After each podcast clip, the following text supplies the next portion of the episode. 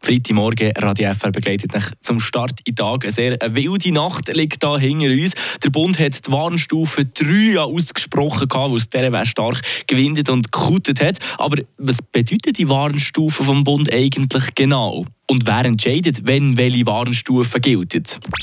Eine Portion Wissen für einen Start in Tag. Schlauere Tag mit Radio FR.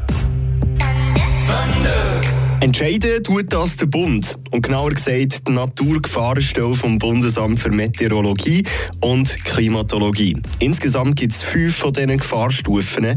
Die sollten der Bevölkerung helfen können, abzuschätzen, welche Auswirkungen eine Naturgefahr auf uns Menschen, Tiere oder Infrastruktur hat.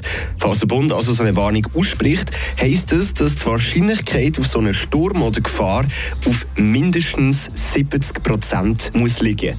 Gefahrstufe 1 1 heisst keine Gefahr, alles gut. Stufe 2 ist so mäßige Gefahr. Bei Stufe 3 wird es interessant, oder? Bei Gewitter zum Beispiel, da wären Überflutungen möglich, Bäume könnten umstürzen, Hagelschäden etc. Könnten auf der Straße nicht ganz so sicher sein, Schienen- und Luftverkehr könnten ebenfalls Probleme haben und auch Kanalisationen könnten überfluten. Und auch bei der Gefahrenstufe 4, da haben wir sehr grosse Gefahren. Das ist zum Beispiel eine Erweiterung von der Stufe 3. Nur Jahren ist es dann sehr, sehr viel mehr wahrscheinlicher, dass da Schäden entstehen könnten.